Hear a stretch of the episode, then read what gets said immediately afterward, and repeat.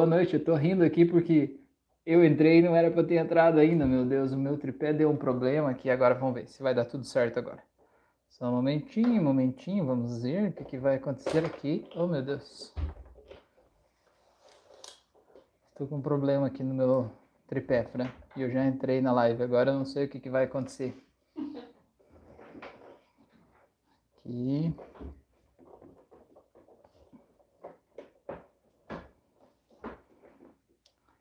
Aí, talvez. Deixa eu ver aqui só um momentinho. Aí, aí, aí deu bom.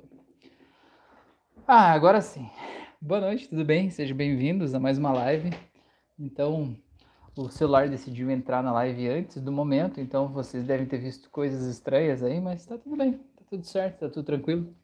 É, já queria fazer aquele convite básico aqui no começo para vocês fazerem os meus cursos, né? Eu tenho curso de hipnose clínica, curso de hipnose clássica, tenho curso de controle da ansiedade e eu tenho agora na próxima quinta-feira um curso de hipnose conversacional aplicada à terapia. Então, se você quiser participar desse curso, pega o link aqui na descrição desse vídeo ou lá na biografia do meu Instagram e se inscreve para eu poder te enviar o curso. Então, já aviso, nessa quinta-feira agora não vai ter a live do horário padrão aqui no YouTube, certo? Porque durante esse horário eu vou estar fazendo o curso de hipnose conversacional terapêutica. É, o curso começa às 8h20, é um pouco mais cedo do que a live normal, mas ele vai se estender né, até o horário da live, só que ele não vai ser público aqui no YouTube, certo? Então, se você quiser fazer o curso, você precisa acessar o link, cadastrar o teu e-mail ou participar do grupo do WhatsApp para você ser avisado que é por lá, né? Que eu vou te enviar o link desse vídeo, certo? Que vai ser um curso, tá bom? Então eu aguardo você lá. Esse curso ele é tanto para terapeutas que querem de alguma forma ajudar a melhorar a vida dos seus pacientes a partir das suas palavras, né, do seu jeito de falar, e serve também para pessoas comuns, né, civis, que querem ajudar a melhorar os seus relacionamentos com pessoas próximas e querem ajudar a melhorar a vida das outras pessoas, né? Querem aprender a se comunicar melhor. Então esse curso está aí de graça para você na próxima quinta às 8h21 da noite. Hipnose conversacional terapêutica, beleza? Belezura? Deixa eu abrir o chat aqui. O chat ele some e aparece às vezes, meu Deus do céu. Cadê o chat, minha nossa? Eu tinha visto uma mensagem aqui agora e desapareceu. Ah, aqui é Magda. Boa noite. Boa noite, Magda, tudo bem? Belezura? O chat tinha sumido e voltou. Gente, o tema da live que eu queria trazer para hoje aqui para vocês é a respeito de ponto de vista né? E, e eu queria trazer esse aspecto aqui para a gente poder discutir um pouco sobre isso. O que, que, é ponto de vista, né? Tem uma frase, se eu não estou enganado, acho que é do Antoine de Saint-Exupéry, Fran, me corrija se eu estiver errado, é, que fala assim que todo ponto de vista é a vista de um ponto, né? É a gente olhando de um determinado ângulo, de um determinado aspecto, né? Que nem, por exemplo, essa garrafa aqui, se você olha daí, você vai ver um determinado ponto de vista, né? Agora, se você olha ela assim, você vai ver uma outra coisa diferente. E se você olha ela assim, você vai ver uma outra coisa diferente ainda, né? Então, achei que tinha até o preço embaixo, não tinha. E se você olha do outro lado, vai ter um outro, uma outra imagem, né? E se você olha mais de perto, você vai ter um ponto de vista diferente. E se olha assim, você vai ver uma coisa diferente. Mas no final das contas é a mesma garrafa, certo? E o que, que isso tem a ver com a nossa vida? Isso tem a ver que a Magda falou, é o ângulo que você vê as coisas e ações, é isso mesmo. O, o que, que isso tem a ver com a nossa vida? Isso tem a ver que muitas vezes a coisa que a gente está vendo é a mesma coisa, mas eu estou vendo de um lado e a pessoa do outro lado está vendo de um jeito diferente, está vendo sobre uma outra perspectiva. E daquela perspectiva de lá, de onde o outro está olhando, ele vê uma coisa diferente da que eu vejo, certo? É, e ninguém está errado, certo? Ele está certo em ver o que ele vê e você está certo em ver o que você vê. A maior parte dos nossos conflitos que a gente vive, né, conflitos de relacionamento, eles são quando a gente tenta padronizar o jeito de ver as coisas, quando a gente tenta fazer o outro enxergar o mundo do jeito que eu enxergo. Isso é muito cansativo, porque cada um vê o mundo do seu próprio jeito. A Fran tá aí, boa noite. Daiane falou boa noite, que tema bacana. Que legal, Daiane, que bom que você está aqui. A Thelma tá aí, boa noite. Daniela também, boa noite, Dani. Tudo bem? Sejam bem-vindos. É, e assim, ó, é, eu sempre falo que como é que o nosso cérebro cria a nossa realidade? Ele olha para a vida lá fora, ele olha para os estímulos que a gente está vendo lá fora, vendo, é, ouvindo, né, cheirando, e ele pega esses estímulos, ele busca no nosso HD interno, nas nossas memórias, tudo que a gente já viveu, que tem a ver com aquilo que ele está vendo lá fora. E ele é, confronta essas memórias para dar uma interpretação da realidade. É assim que a gente filtra o mundo. Então, pessoas que tiveram experiências diferentes quando olham para isso aqui, elas não vão criar a realidade delas do mesmo jeito, porque cada um vai criar a sua realidade do que enxerga aqui a partir dos seus arquivos internos. Então, se você entender que outra pessoa viveu experiências diferentes de você, ela tem arquivos internos diferentes. E quando ela interpreta os estímulos que chegam de fora, ela interpreta de um jeito diferente e tem resultados diferentes. Então, é por isso que às vezes a gente fala uma coisa e a gente diz assim: como é que a pessoa não entendeu o que eu falei? Se eu fui tão claro, não é possível que ela não entenda. Mas ela entendeu de um jeito diferente, porque é o jeito que aqueles estímulos significam dentro dela conforme os arquivos que ela tem guardado lá dentro, né? É, e quantas vezes a gente discute porque o outro não vê o que eu vejo eu quero que o outro veja do meu ponto de vista, né? Eu quero que o outro veja as coisas da minha forma, né? Eu discuto, eu brigo porque eu quero que o outro saiba o que eu sei, que o outro veja sob a minha perspectiva, como se eu pudesse emprestar o óculos, ele vê através do meu óculos. E cara, ninguém é obrigado a ver o mundo sob a tua perspectiva. A tua perspectiva é tua. Ela não está errada em ser tua. Ela é ótima, ela é perfeita, ela é maravilhosa, ela funciona muito bem para você. A questão é a gente saber aceitar que o outro é diferente, aceitar que o mundo é diferente, que as pessoas pensam diferente, que as pessoas agem conforme o mapa mental delas e as pessoas têm mapas mentais diferentes, certo? É, e aí com isso eu quero colocar assim que eu já conheci pessoas que as pessoas discutiam concordando. Já, vocês já conheceram gente assim? Gente que discute concordando. Pessoas que elas estão falando a mesma coisa, mas elas estão brigando num tom de discussão como se elas estivessem falando completamente coisas completamente diferentes, mas no final das contas elas estão dizendo a mesma coisa. Vocês já viram isso acontecendo? Cara, eu já vi isso várias vezes e chega a ser engraçado. As pessoas ali discutindo, mas elas estão falando a mesma coisa. Por que estão discutindo então? Vamos se abraçar, né? E vamos seguir em frente, né? A gente quer a mesma coisa. É, é muito louco isso. É, é, às vezes a gente vê coisas que o outro não vê, quer que o outro veja com a gente aquelas coisas, né? E às vezes a gente. É, me fugiu a palavra aqui?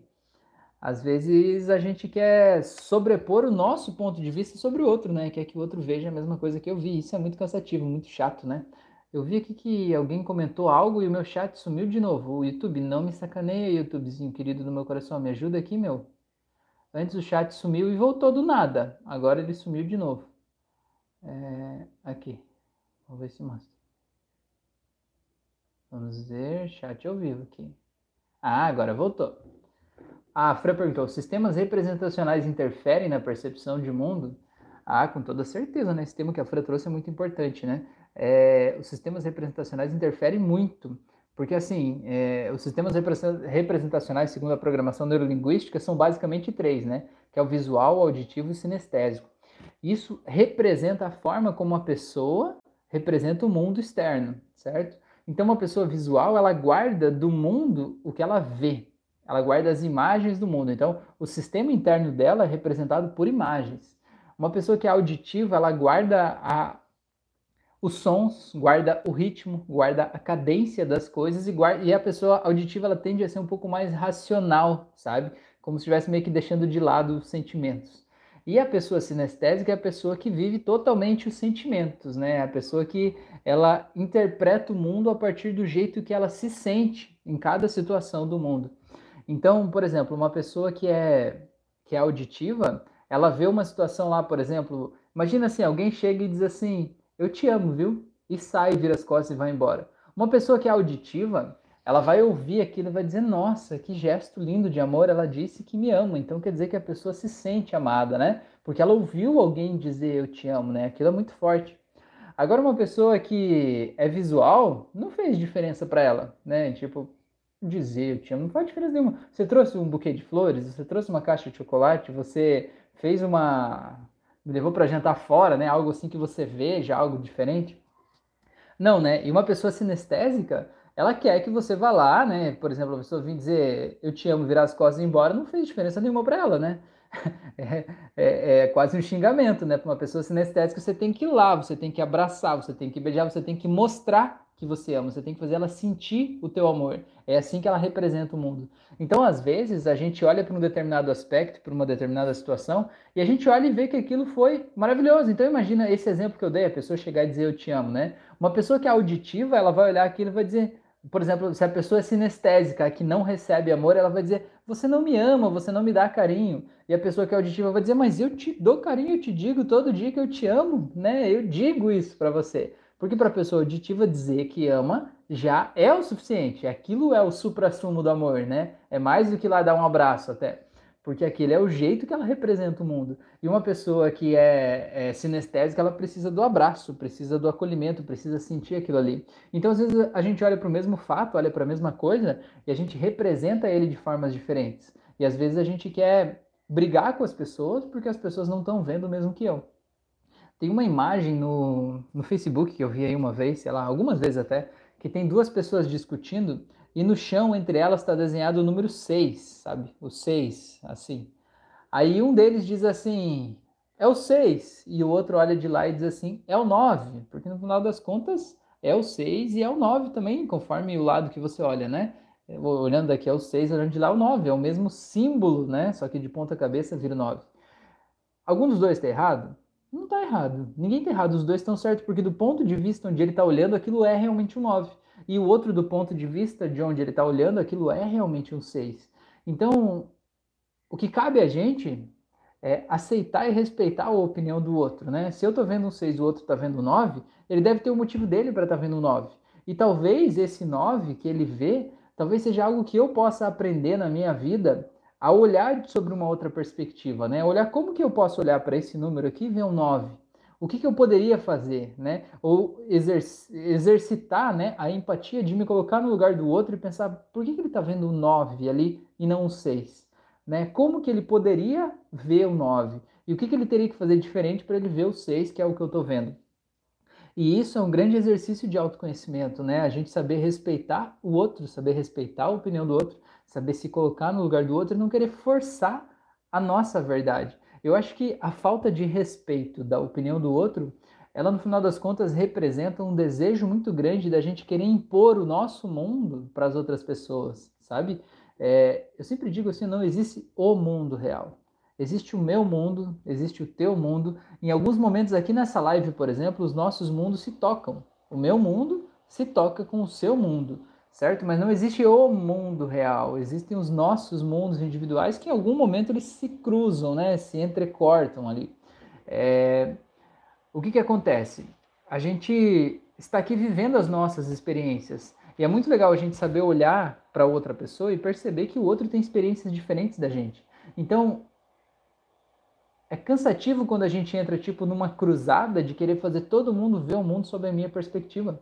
É cansativo para mim, é cansativo para o outro, você vira uma pessoa chata. Cara, você não tem que provar que você tá certo mais. Você não tem que provar nada para ninguém. Você veio aqui para experimentar, você veio aqui para viver uma vida leve, uma vida feliz, para se divertir, para aprender no caminho. E as pessoas que pensam diferente de você são as pessoas que mais vão te ensinar, vão te ensinar outros pontos de vista, vão te ensinar coisas novas. Porque assim, ó, quando você está num grupo de pessoas onde você é a pessoa mais inteligente daquele grupo, onde só você fala, onde todo mundo te escuta e tal, é gostoso pro ego, do tipo, nossa, eu sou inteligente e tal, mas aquilo ali te mantém preso naquele lugar, te mantém preso ali sempre, né? Faz bem pro teu ego, massageia o teu ego, que ah, que você que está ajudando as pessoas, você está ensinando algo do tipo, mas te mantém preso ali naquele lugar porque você não evolui. Tudo que você diz as pessoas concordam, então você não se sente desafiado. E quando a gente não se sente desafiado, a gente simplesmente se fecha e continua com aquele pacote de conhecimentos que a gente tem.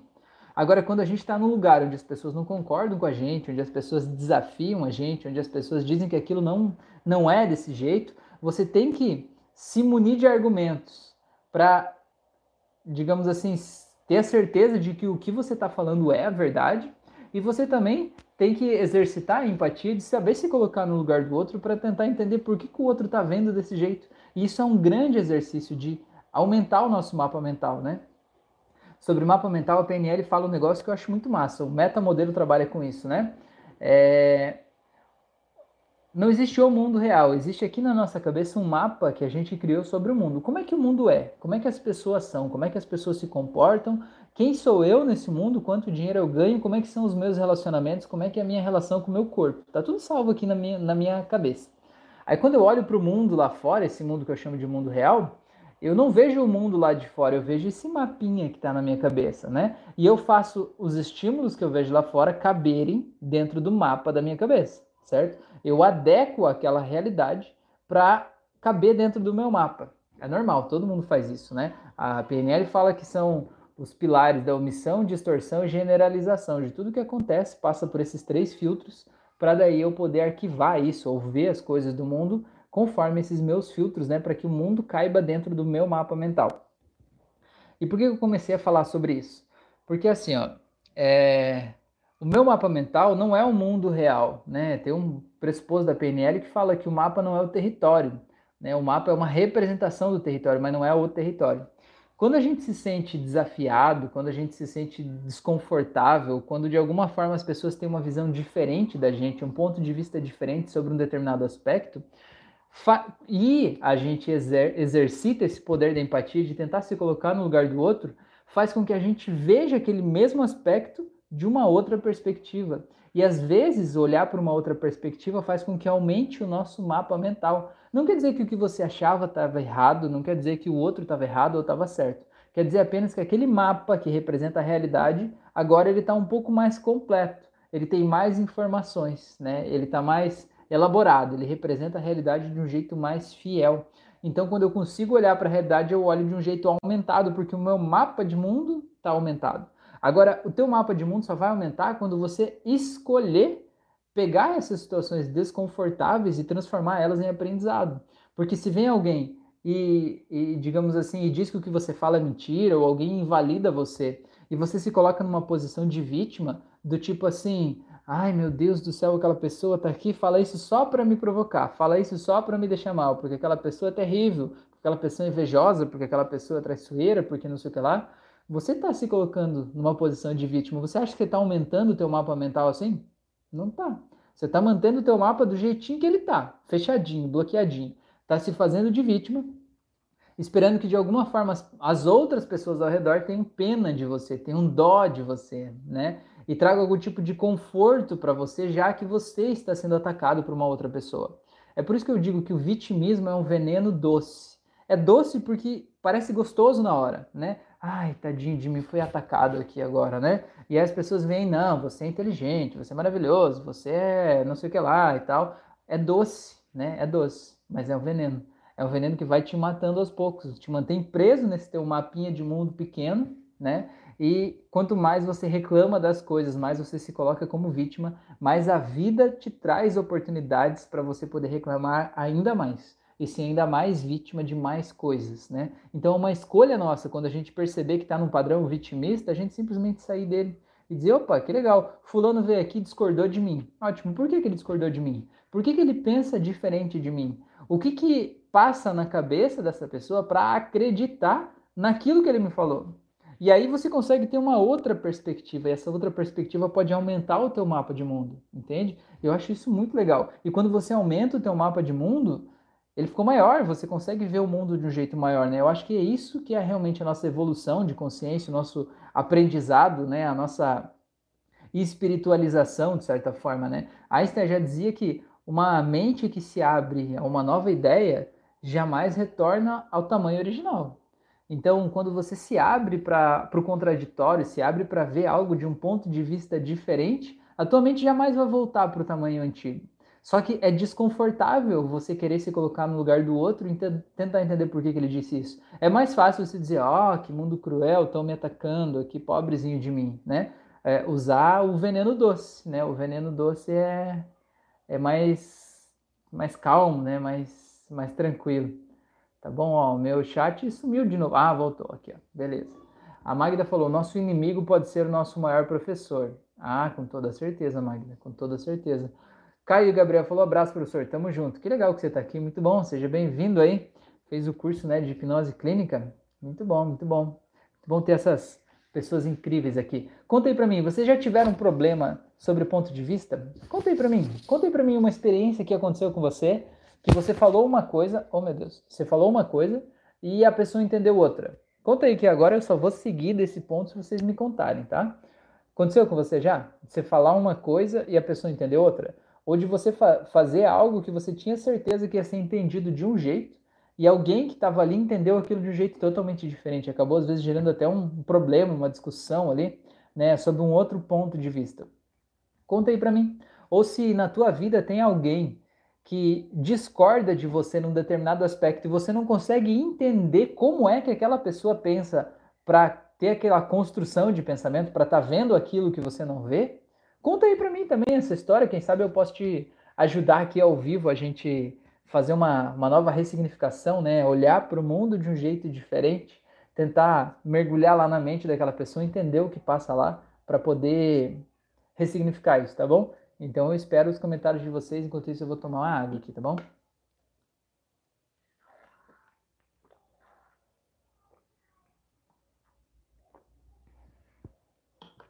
Eu compartilhei no Instagram uma imagem, tinha um cara abraçado com um cactus, e ele dizia assim: tá doendo muito. E alguém respondia para ele, alguém que estava fora da imagem, respondia assim: mas é só soltar. Cara, na, nossa vida, quantas coisas estão assim, né? Quantas coisas estão doendo e a gente diz: meu Deus, eu não suporto mais essa dor, ela é terrível, tá me machucando, tá sangrando aqui. Mas, cara, quem que te obriga a continuar lá? Quem que tá te obrigando a continuar abraçado com aquele cactus? Ninguém tá te obrigando. Você ganha algo em estar lá. A questão é, esse algo que você ganha vale a pena para o tamanho da dor que você sente ou não? Porque quando esse algo que você ganha, ele for menor do que a dor que você está sentindo em estar tá lá, você vai soltar. Entendeu?